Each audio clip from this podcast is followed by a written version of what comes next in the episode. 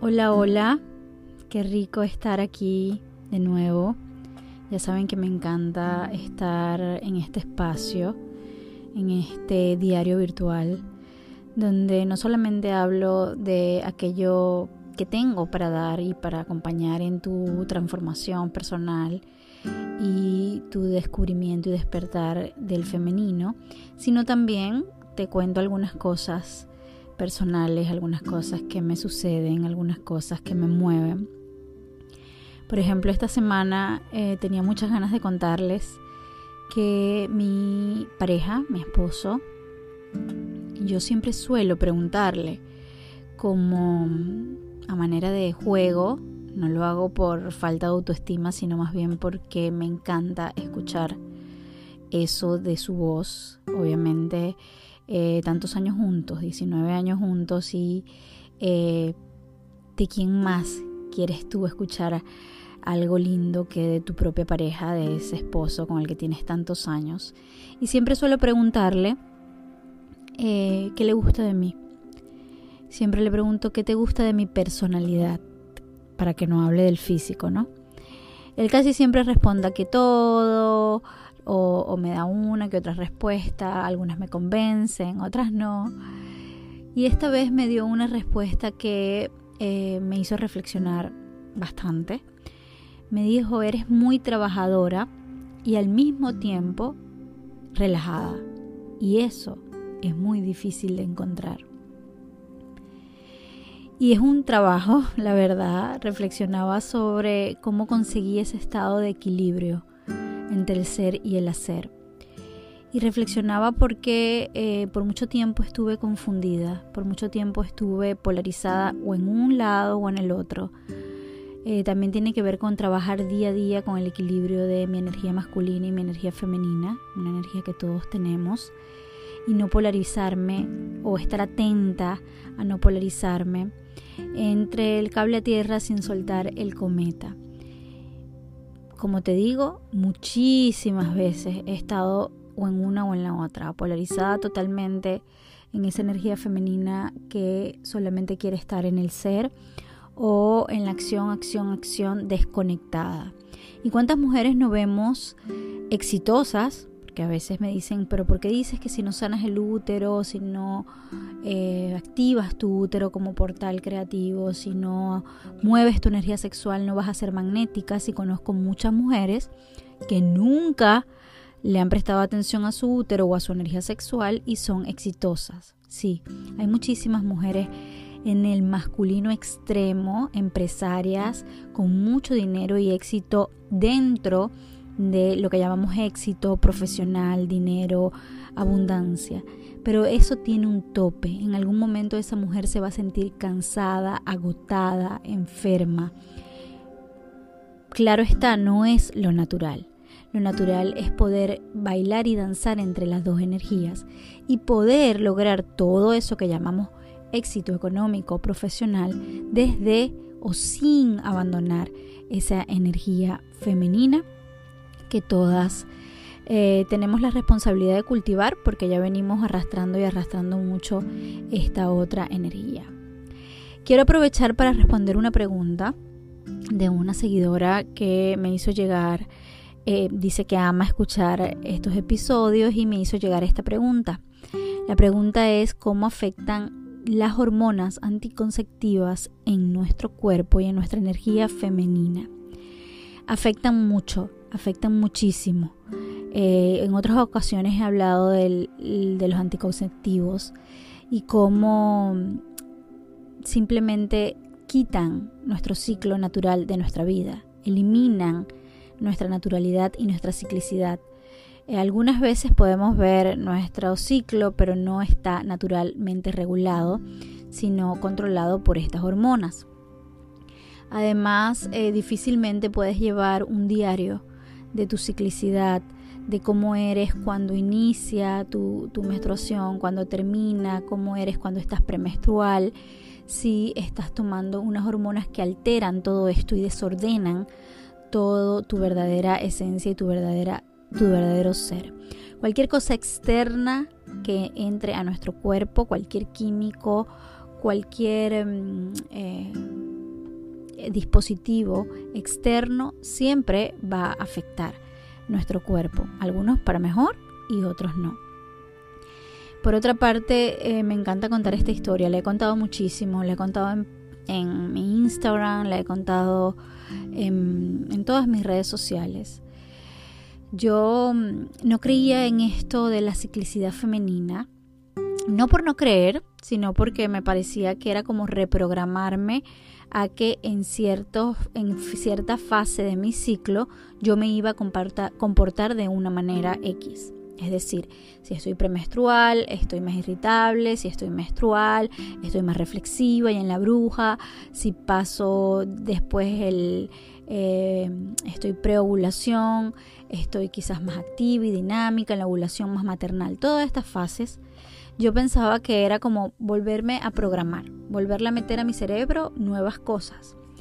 Por eso decidí llevar un diario sin copiarme estas características, sino observar las mías. Y ciertamente me di cuenta que en mi ciclo pasaban cosas que se repetían. Siempre les cuento que hay un día incluso que siempre es como el día que por favor nadie me hable, que estoy súper en la luna, biológicamente y químicamente, por ser cíclicas y por por tener este sangrado es algo que nos pasa a todos. Qué bonito identificar en qué días del ciclo te sucede para que estés consciente de que eso pasa. Entre otras muchas cosas, eh, tengo incluso talleres sobre esto y cursos sobre este ciclo, pero lo que te quería contar es que yo no creía. Yo vengo del coaching ontológico, el poder del lenguaje, el poder de la mente, eh, estructuras y creencias bastante patriarcales, bastante mm, llegar a la meta, darle, darle, darle, darle, darle, darle. Sabes que mi historia es que por algún momento quise anular algunas emociones por sentir que no eran tan válidas. En fin, yo cuando escuché esto la primera vez fue mi primera respuesta de no, me quieren volver a programar. Sin embargo, quedó sonando en mí y yo tenía cuatro años con un dispositivo intrauterino, se llama Mirena, y tenía por lo tanto cuatro años que no me venía mi ciclo, mi menstruación. No la veía, o sea, ni siquiera sangraba. Y yo pensaba que era lo más feliz del mundo, que era lo mejor que me podía pasar. Pero cuando yo escuché decir que si tú tienes un anticonceptivo dentro de ti, no te sientes o no te sientes tan real como te puedes sentir cuando no lo tienes, yo empecé a autoobservarme, aunque siguen yo, según yo, y hago comillas, no creía en, esta, en estos conceptos. Empecé a autoobservarme y dije, es verdad, hace mucho no me siento, hace mucho estoy como muy en, la razón, hace mucho no puedo entrar dentro de mí, ¿qué pasaría si me quito este dispositivo? Hablé con mi pareja, aunque él no estuvo muy de acuerdo porque a todas estas ya no sabíamos cómo nos íbamos a cuidar. Tomé la decisión de sacar el dispositivo de mi cuerpo. Yo también creo mucho en lo natural, en no químicos, no medicamentos. Y bueno, era como muy lógico que tampoco quisiera tener algo dentro de mí y mucho menos hormonas dentro de mí. Eh, decidí sacármela.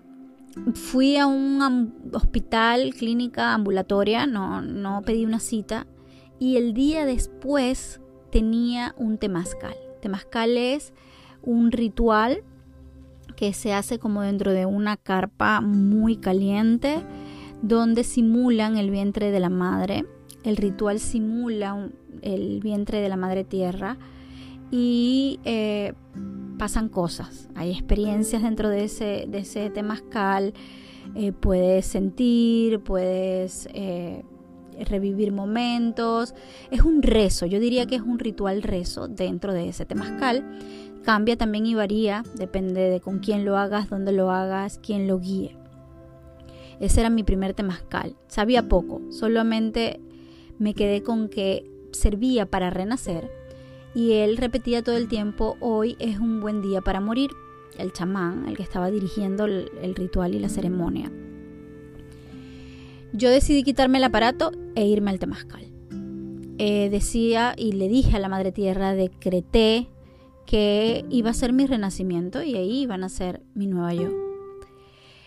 Y déjeme decirle que ese fue realmente la primera puerta a todos estos temas, la primera puerta a acercarme a mi divino femenino, la primera puerta a creer y sentir y comprobar lo cíclicas que somos y cómo estaba totalmente desconectada de mi cuerpo durante cuatro años, además obviamente recién dada a luz, porque tenía un dispositivo en mi cuerpo, un anticonceptivo en mi cuerpo.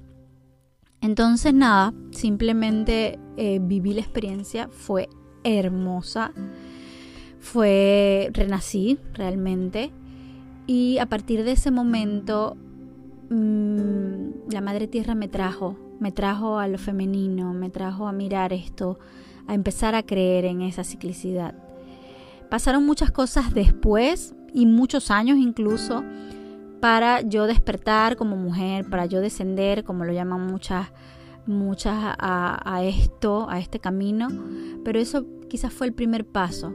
Después de un taller de una gran amiga que habló de los ciclos de cada mujer y yo quedé con esa información rondando en mi cabeza y me saqué el aparato y me fui al temazcal, pues eh, empecé a ver y a reconocerme. Y ese reconocimiento fue duro, porque ahora sí me sentía, ahora sí veía mi sensibilidad ante ciertas circunstancias, incluso ante la crianza. Yo siempre he apostado por una crianza respetuosa, pero cuando tienes un aparato y estás y no estás en ti y estás hormonal, es más fácil que cuando te sientes de verdad, cuando puedes ver y percibir qué pasa contigo, qué pasa con un berrinche, qué pasa con lo que pasa o con lo que está sucediendo a tu alrededor. Así que fue un gran revolcón espiritual, como los que tenemos muchos. Eh, desmentir que la espiritualidad es puro estar en, en on, porque pasamos por muchas cosas. Ese año mm, tuve un gran eh, descubrimiento de mí misma, de lo que sentía, de cómo era mi ciclo. Celebré ver mi menstruación, lo celebré, lo lloré, me encantó, la estaba esperando. Celebré mi sangre, me conecté con mi sangre, empecé a sembrar mi sangre, a donarla a la Madre Tierra. Y empecé con unos rituales bien lindos para conectarme con mi sangre. Empecé a usar la copa para no usar más toallas sanitarias. Y el uso de la copa, lo conté en un video de YouTube recientemente, me conectó también con eso.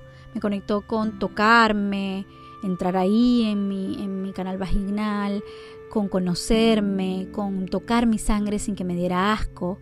Y para mí es una gran experiencia para todas las que todavía esto les suena demasiado raro, demasiado extremista, demasiado eh, miedo, demasiados prejuicios, empezar a usar la copa menstrual es un gran comienzo para conectarte. Agradezco profundamente a estas mujeres sabias que supieron darme la información sin eh, agredirme. Recuerdo que a la misma que dio el taller le pregunté en ese momento cómo, cómo me iba a cuidar, me daba súper miedo y ella me dijo, cuando aprendas a conocerte, no vas a tener miedo de cuidarte por el método de ritmo, con, una, con ayuda de una aplicación, con ayuda de un diario, porque te vas a conocer tan bien que vas a saber cuándo estás ovulando y cuándo vas a requerir que tu pareja use anticonceptivo. Así que, así como lo dijo fue, estoy hablando de hace cinco años, casi cinco años, y eh, te puedo decir que no he vuelto a meter en mi cuerpo un anticonceptivo. Mi hija menor tiene 8 años. Mm, solamente pasé un susto cuando eh, me dio, ya saben qué, porque se me irregularizó y pensé que tal vez estaría embarazada. No fue un susto porque la verdad, la verdad, y si me conoces, si me sigues, sabes que he querido tener el varón.